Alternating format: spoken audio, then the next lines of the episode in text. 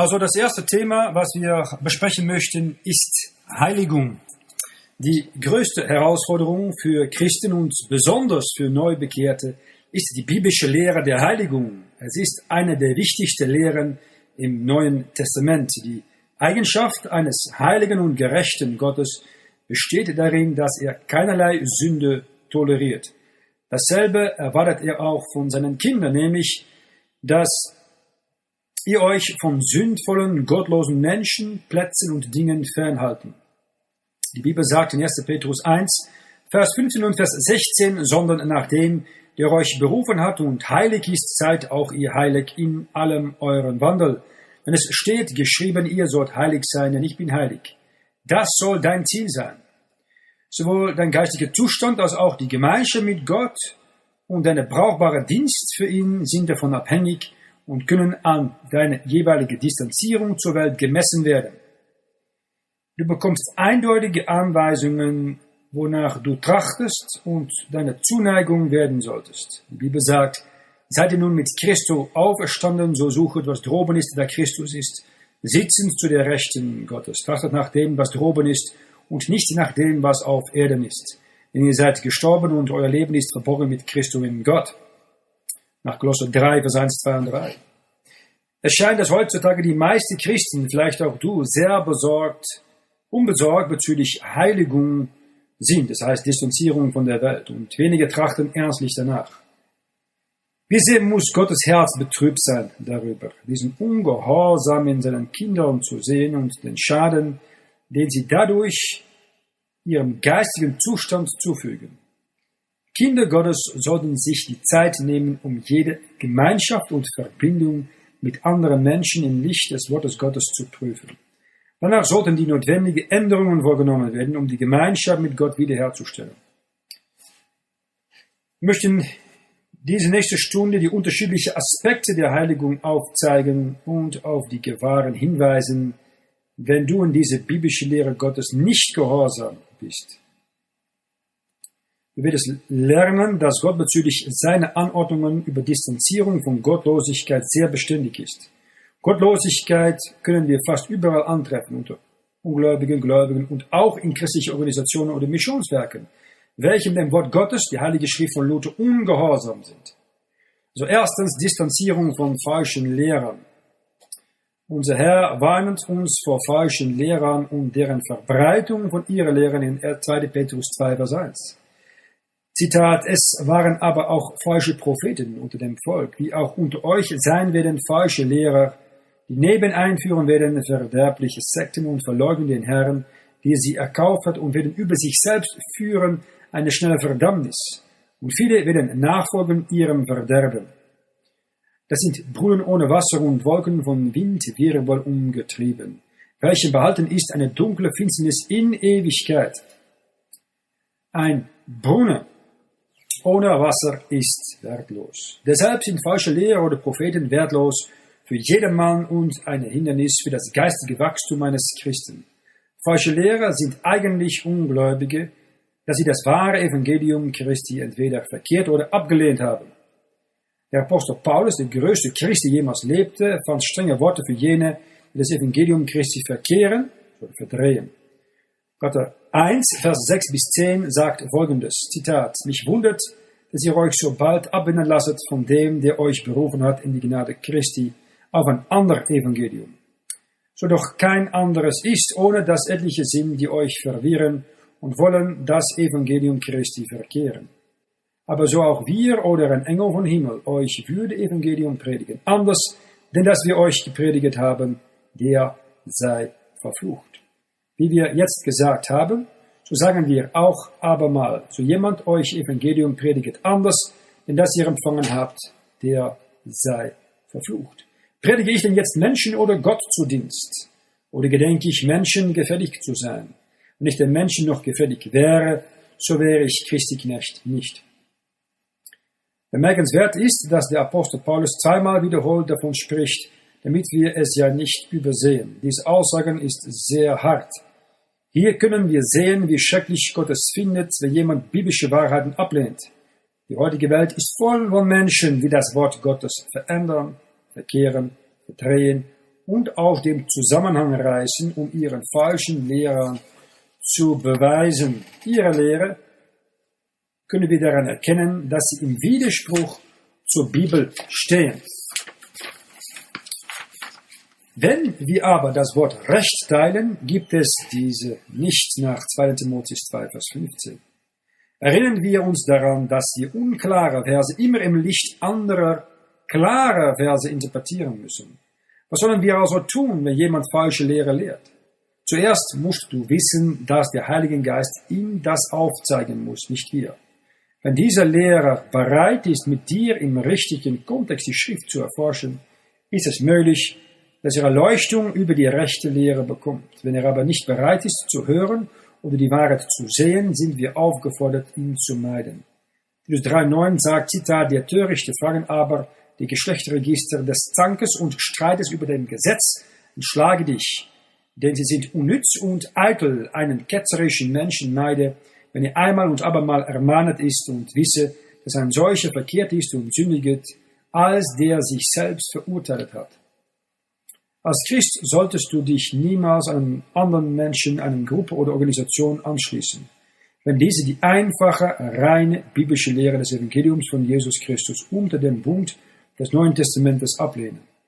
2. Korinther 6, Vers 14 bis 18 sagt, Zitat, zieht nicht an fremden Joch mit den Ungläubigen. Denn was hat die Gerechtigkeit für genießt mit der Ungerechtigkeit?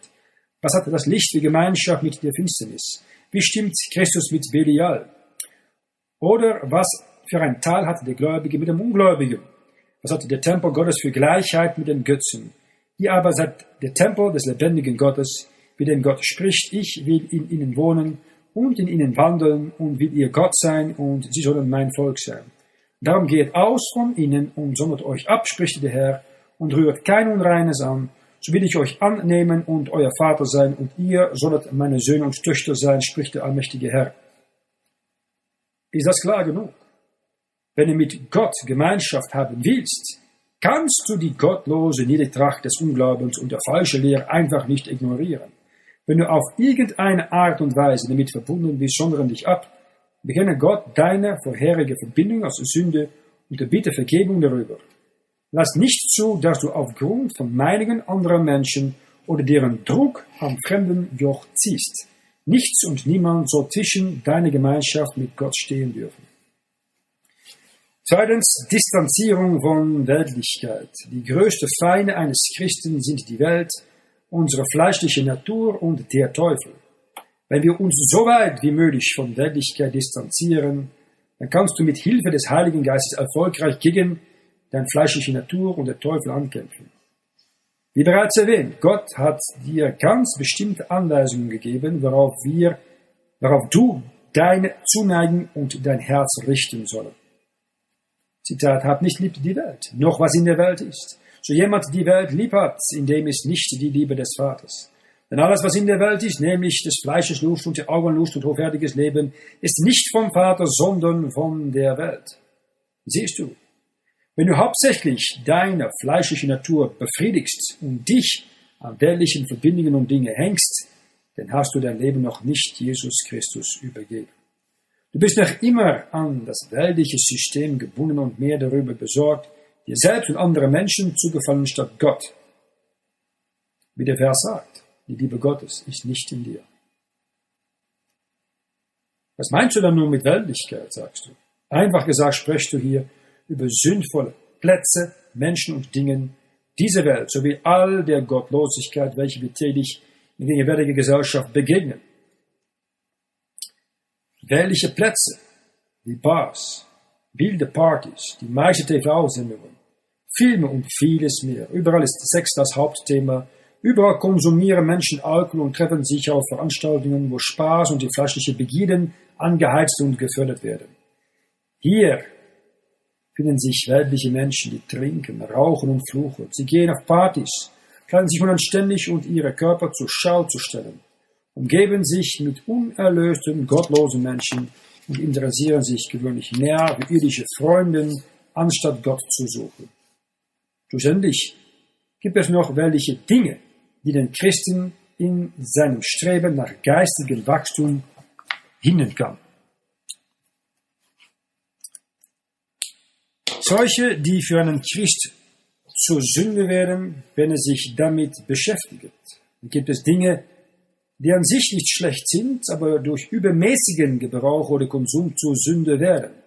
Fast alles kann im Leben eines Christen zum Götzen werden, wenn es unmäßig und übertrieben gehandhabt wird. Einige Beispiele dafür sind gottlose Bücher, Illustrierte oder Musik, Juwelen in Übermaß, auffallende teure Autos und andere Vergnügungen, uns dazu bringen, dass wir, Zitat, mehr lieben Wollust denn Gott. Nach 2. Timotheus 3, Vers 4. Ich sage nicht, dass alle Dinge schlecht sind. Es ist nicht falsch, schöne Güter zu besitzen, jedoch alles außer Gottseligkeit im Übermaß ist weltliche zur Schaustellung, um, um, um deine fleischliche Natur zu beeindrucken und zu erfreuen. Distanziere dich also von weltlichen Plätzen und Menschen und sei bedacht darauf, es mit den Dingen, Gegenstände und Sachen dieser Welt nicht zu übertreiben. Schlussendlich möchte ich einiges sagen über Distanzierung von widerspenstigen Brüdern. Das fällt am schwersten. Die meisten Christen ist es nicht schwer, die Gemeinschaft mit Erkannten ihrer Lehrer zu meiden, und viele verstehen auch die Notwendigkeit, sich von einem weltlichen Lebensstil fernzuhalten. Viel schwerer jedoch ist es manchmal, sich von ungehorsamen Geschwistern im Herrn zu distanzieren. Der rückfällige, ungehorsame Christ könnte ein nahestehender Freund oder ein Familienmitglied sein. Trotzdem werden wir ermahnt, nicht mit ihm Gemeinschaft zu pflegen. Wir gebieten euch aber, liebe Brüder, sagt die Heilige Schrift, in dem Namen unseres Herrn Jesu Christi, dass ihr euch entzieht von jedem Bruder, der da unordentlich wandelt und nicht nach der Satzung, die er von uns empfangen hat. Denn ihr wisset, wie ihr uns sollt nachfolgen, denn wir sind nicht unordentlich unter euch gewesen. Nach 2. Thessaloniker 3, Vers 6 und 7. Denn wir hören, dass etliche unter euch wandern in unordentlich und arbeiten nicht, sondern treiben Vorwitz. So aber jemand nicht gehorsam ist unserem Wort, den zeichnet an durch einen Brief und hat nichts mit ihm zu schaffen, auf dass er schamrot werde. Doch haltet ihn nicht als einen Feind, sondern vermahnet ihn als einen Bruder. Hier bist du aufgefordert, dich von jenem Bruder, der unordentlich wandelt, zu entziehen. Du sollst ihn in Liebe vermahnen als einen Bruder, aber keine Gemeinschaft mit ihm haben, bis er umkehrt und einen ordentlichen Lebenswandel führt. Wenn du keine Zeit mit ihm verbringst, werden seine schlechten Gewohnheiten dich nicht negativ beeinflussen können. Gott meint es sehr ernst mit der Distanzierung. Wie es weiter ist. Zitat, euer Ruhm ist nicht fein. Wisset ihr nicht, dass ein wenig Sauerteig den ganzen Teig versäuert? Darum pflege den alten Sauerteig aus, auf dass ihr ein neuer Teig seid, gleich wie ihr ungesäuert seid. Denn wir haben auch ein Opferlamm, das ist Christus für uns geopfert. Ich habe euch geschrieben in dem Briefe, dass ihr nichts sollt zu schaffen haben mit den Huren. Das meine ich gar nicht von den Huren in dieser Welt oder von den Geizigen oder von den Räubern oder von den Abgöttischen, sonst müsstet ihr die Welt räumen. Nun habe ich euch geschrieben, ihr sollt nichts mit ihnen zu schaffen haben, nämlich so jemand ist, der sich lässet einen Bruder nennen, oder ist ein Hure oder ein Geiziger oder ein Abgöttischer oder ein Lästerer oder ein Trunkenbold oder ein Räuber, mit denselbigen sollt ihr auch nicht essen. Gott aber wird die draußen sind richten. Tut von euch selbst hinaus, wer da böse ist. Wie beim Sauerteig durchsetzt eine kleine Sünde dein ganzen Wesen. Wenn du dich auch nur in geringfügigem Maße gewissen Plätze oder Personen aussetzt, die dich in Versuchung führen können, wirst du auch fallen. Es geht hier auch noch um dein Zeugnis als Christ. Man wird dich danach beurteilen, mit wem du Gemeinschaft pflegst. Sei nicht töricht zu glauben und zu denken, dass du die Ausnahme bist und alle Situationen immer unter Kontrolle haben kannst. Viele haben durch eine harte Lektion lernen müssen, die Notwendigkeit von Distanzierung zu begreifen. Meide also alle Menschen, Plätze und Dinge, die dich in Versuchung führen könnten. Und Gott wird dich in deinem Bemühen segnen. Erinnere dich, du bist durch sein Blut erkauft und gehörst ihm, wenn du erlöst bist. Meine Frage, gehörst du Jesus Christus? So nicht. Zur Buße von deiner Gerechtigkeit und glaube an Gottes Gerechtigkeit. Gottes Gerechtigkeit ist nicht ein Ding, eine Religion, eine Kirche, aber eine Person, die Person des Herrn Jesus Christus. Wer an ihn glaubt, wird nicht gerichtet. Wer aber nicht glaubt, der ist schon gerichtet, weil er nicht geglaubt hat an den Namen des einziggeborenen Sohnes Gottes. Wenn du noch nicht sicher bist, wo du die Ewigkeit verbringst, tu Buße und glaubet an den Herrn Jesus Christus.